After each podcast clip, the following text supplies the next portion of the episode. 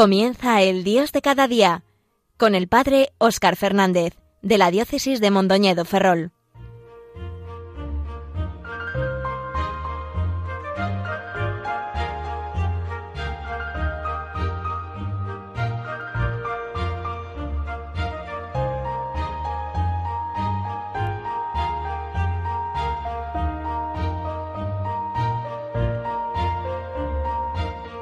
Muy buenos días a todos los que sintonizáis en estos momentos Radio María. En una ocasión más nos encontramos a través de las ondas de esta radio, tan querida para todos nosotros, que tanto bien hace a tantas personas y que de manera sencilla y humilde hace resonar la voz de Dios en medio de tantos hogares y en medio de tantas otras voces que se escuchan en la sociedad. Estamos en el Dios de cada día. El Dios de cada día nos recuerda que Dios sale a nuestro paso cada día, en cada momento de nuestra vida. Que cada uno lo experimentamos de una manera única y personal y que Dios va haciendo su historia con nosotros, con cada uno y con todos. Que va construyendo su reino, que va haciendo su obra y nosotros somos obra de Dios. La obra de nuestra vida es obra nuestra pero es sobre todo obra de Dios, también en la medida en que nosotros desde nuestra libertad dejamos que Dios obre en nosotros, nos vaya construyendo, nos vaya transformando, nos vaya acabando y planificando. San Agustín comienza el libro de sus confesiones diciendo, nos hiciste Señor para ti, y nuestro corazón está inquieto mientras no descansa en ti. Y él llegó a decir esto después de hacer un largo camino de búsqueda, de dar muchos pasos equivocados, de vivir en estado de pecado durante mucho tiempo lejos de Dios, aunque nunca dejó que se apagara esa sed de verdad, de buscar aquello que no conocía, pero que sabía que estaba de alguna manera. Y cuando llega a escribir esta frase, al escribir sus confesiones, lo dijo consciente de estar aún en camino, sin haber llegado a la meta. Y así, también en el mundo hay muchos tipos de persona, con historias muy diversas, cada uno tenemos la nuestra. Hay creyentes y no creyentes, personas más buenas y personas más malas, unos más pecadores, otros menos. Pero en todo se puede ver una realidad similar, porque todos estamos necesitados de redención, todos estamos necesitados de que Dios venga a salvarnos de una manera o de otra. Todas las personas, de una manera más o menos consciente, existe un anhelo de felicidad, el deseo de algo que dé un sentido definitivo a todo lo que se vive. Es algo que permanece en lo más hondo de los corazones, algo que no podemos negar dentro de nosotros. Podemos acallar esta voz, pero no podemos hacer que desaparezca. Necesitamos y buscamos algo que permita que el amor pueda vencer definitivamente al odio, algo que permita que la vida venza a la muerte, que no termine, algo que haga que el amor pueda ser definitivo, que pueda ser realmente para siempre. Esto solo puede darse cuando creemos en el amor de Dios. Él es el amor en persona, Él es el amor que no termina, Él es el amor que vence a la muerte.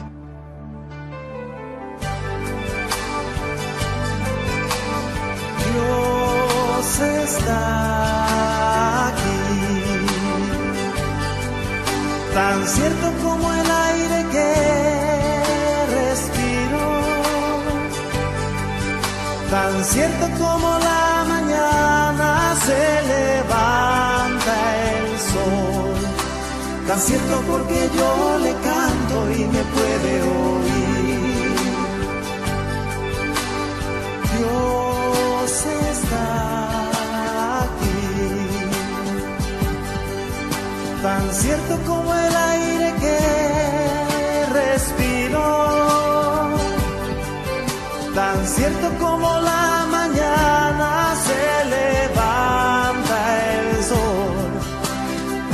Porque yo le canto y me puede oír, lo puedes sentir a tu lado en este mismo instante,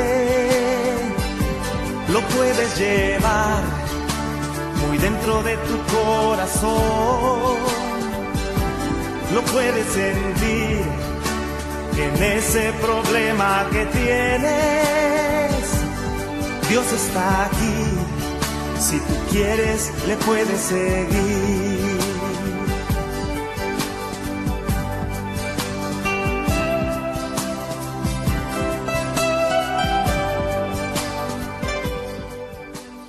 un síntoma de nuestro mundo moderno, de nuestra sociedad desde hace años, y que tal vez vaya en aumento en cierto, en cierto modo, es precisamente la dificultad para ponernos en presencia del Dios vivo.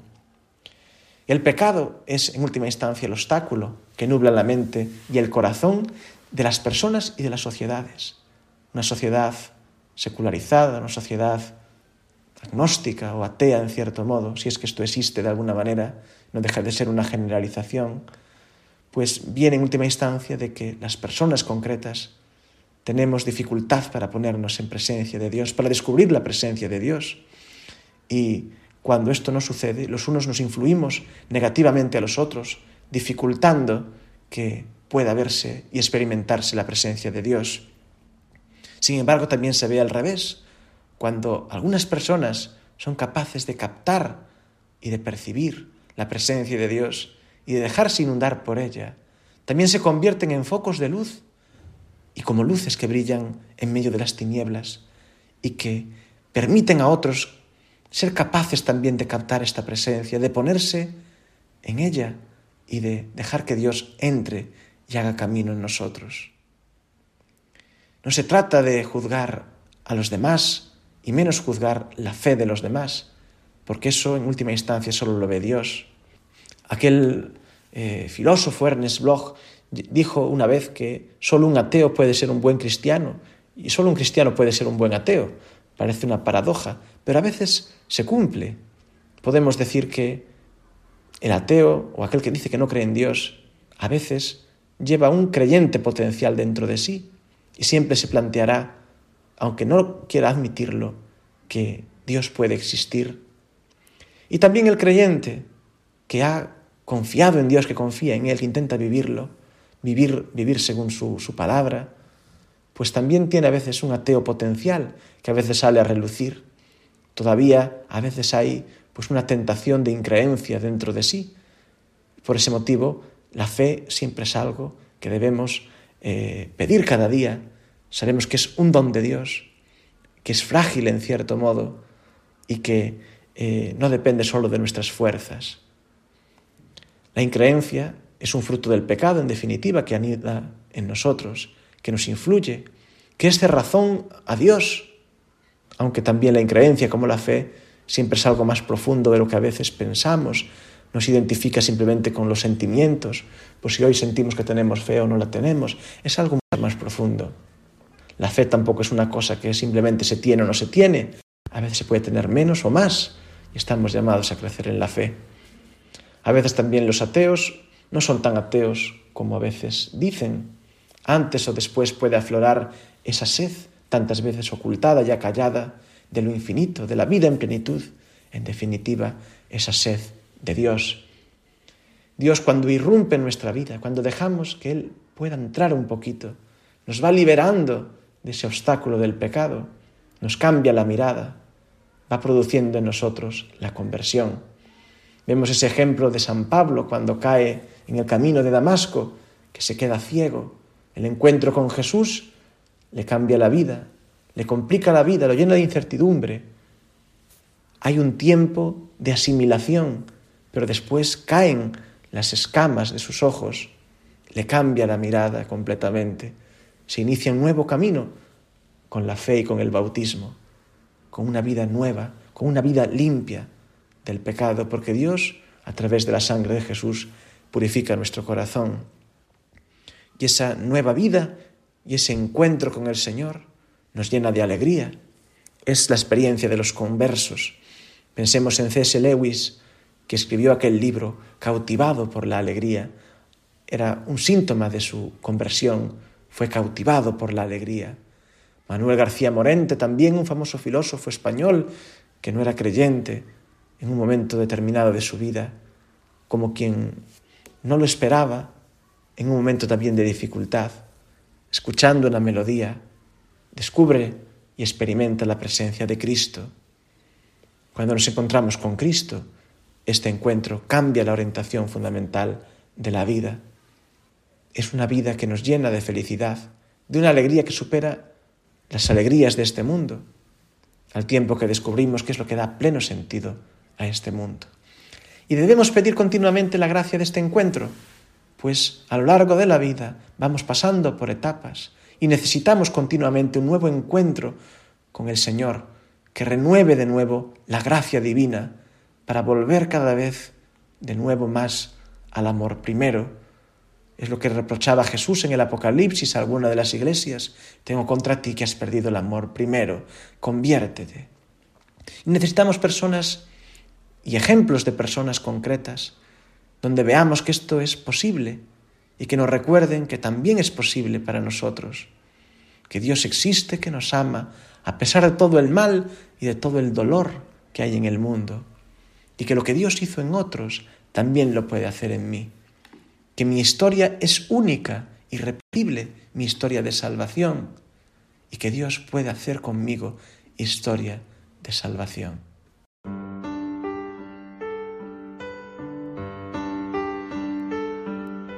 Yo me había perdido y fui sorprendido por la alegría.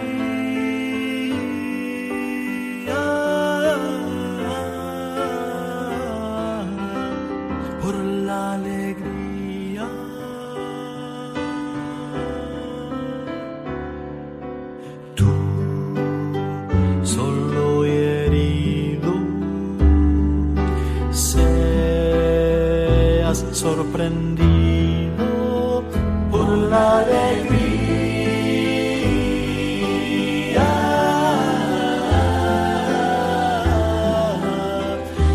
la alegría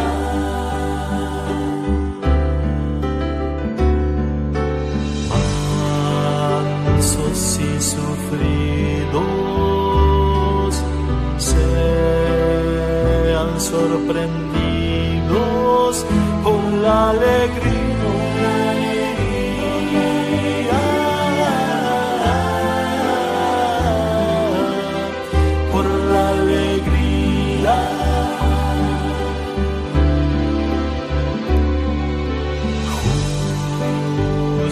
Justos y pacíficos sean sorprendidos. Queridos amigos de Radio María, estáis escuchando El Dios de cada día. Hoy os habla Óscar Fernández, sacerdote de la diócesis de Mondoñedo Ferrol. Los cristianos hoy tenemos una tarea un poco difícil, porque por una parte somos hijos de nuestra sociedad, y no puede ser de otra manera, y por tanto padecemos de todo el influjo de nuestra sociedad, que es una sociedad que tiene dificultad para descubrir la presencia de Dios en la vida y en el mundo. Y por otra, tenemos que librar también una lucha de doble dirección como cristianos que hemos descubierto de alguna manera pues a Dios en nuestra vida y queremos serle fieles. Por una parte, hemos de hacer un- una lucha de resistencia para no dejarnos dominar por el mundo en el sentido del que habla San Juan, el mundo como aquello que se opone a Dios, como aquello que, que defiende los valores contrarios a Dios, para no dejarnos dominar por el pensamiento dominante que rechaza a Dios o no lo tiene en cuenta. Y por otra parte, tenemos un combate activo, por así decir, que es la propuesta evangelizadora, en definitiva, con nuestra presencia, con nuestro saber estar, con nuestra vida y con nuestras palabras, dar testimonio de Cristo en el mundo. La evangelización y la misión, en definitiva. Como dice el Papa, esta misión no se trata de hacer proselitismo, no se trata de ir a pescar creyentes, aunque como nos gustaría que todo el mundo creyera. Evidentemente es lo que queremos, ganar para Cristo hermanos, pero no podemos hacerlo a base de como quien caza eh, una presa. Las cosas son un poquito más delicadas, son más artesanales. Y en última instancia, pues es Dios y es el Espíritu Santo el que tiene que actuar en el corazón de las personas. aunque se pueda valer de nosotros como pobres instrumentos. No se puede pretender imponer el Evangelio por la fuerza y ni siquiera por el convencimiento de que es la verdad.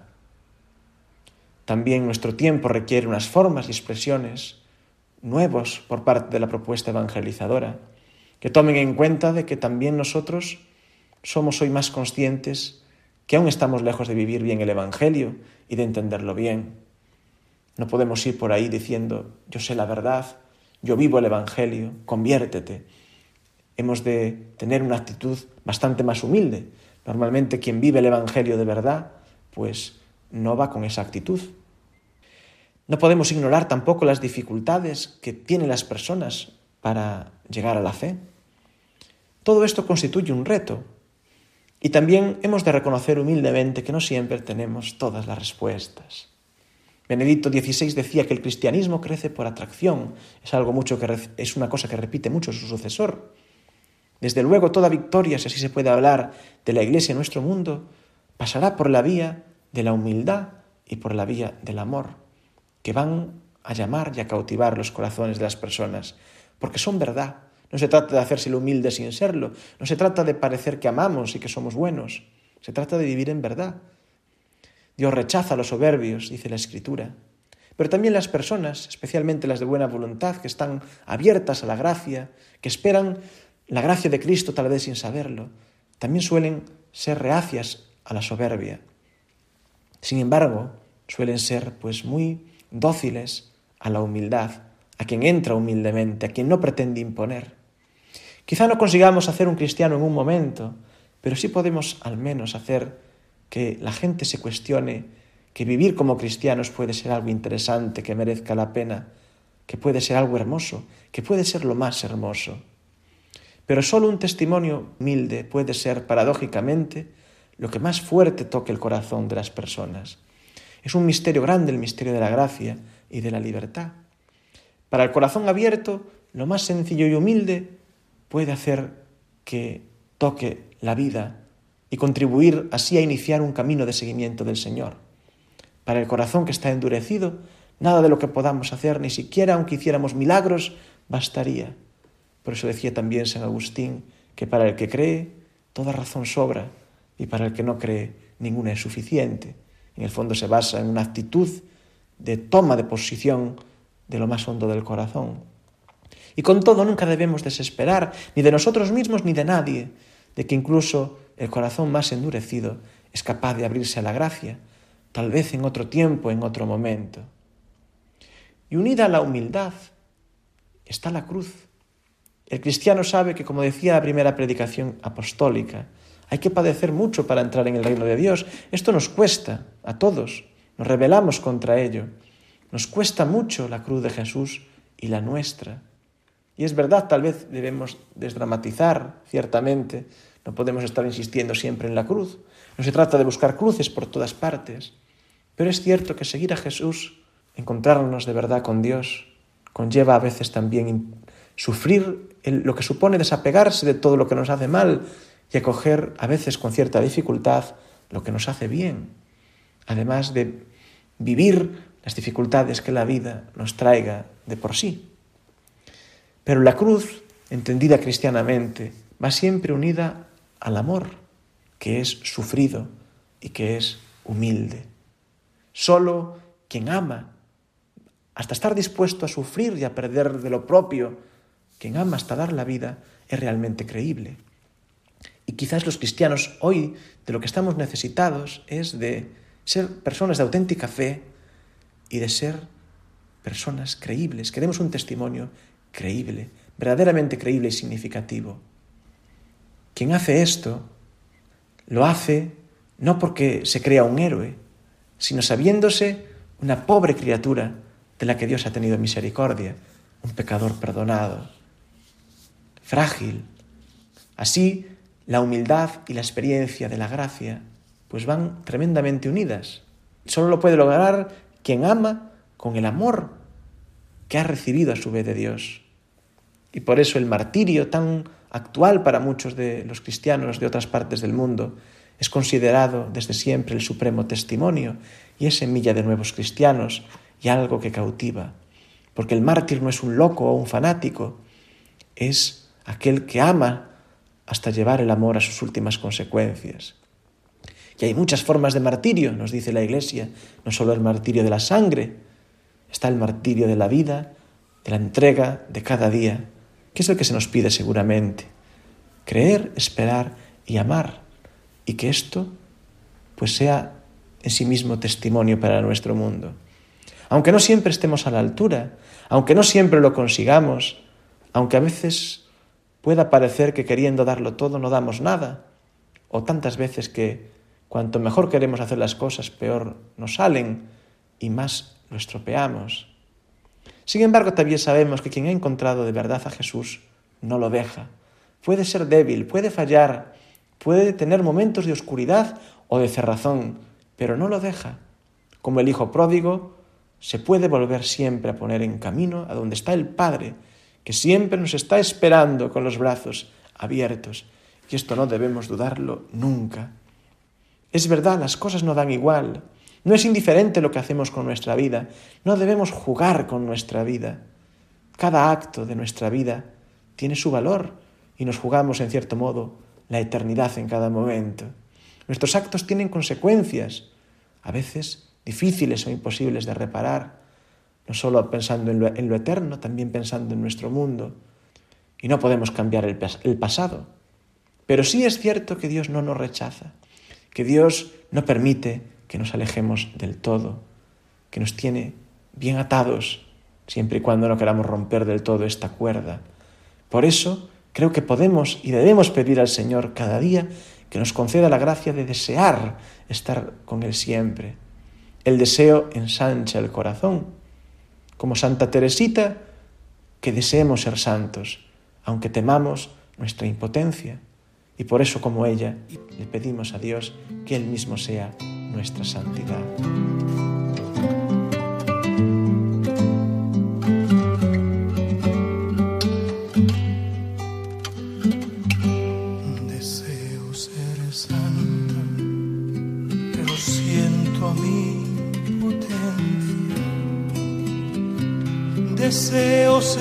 Santa, pero siento mi potencia. Y os pido, oh Dios mío, oh Dios mío, que vos mismo seáis mi santidad. Y os pido, oh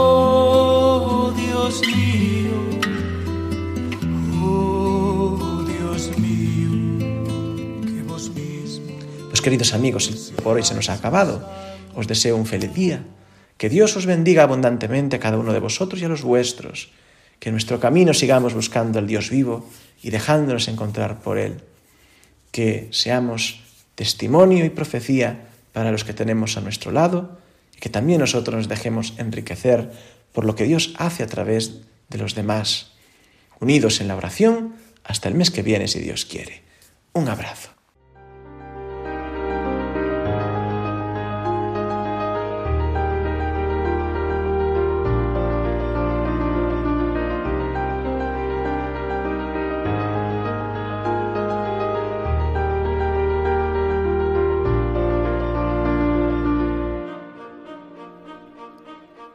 Finaliza en Radio María El Dios de cada día, dirigido por el padre Óscar Fernández, de la diócesis de Mondoñedo Ferrol.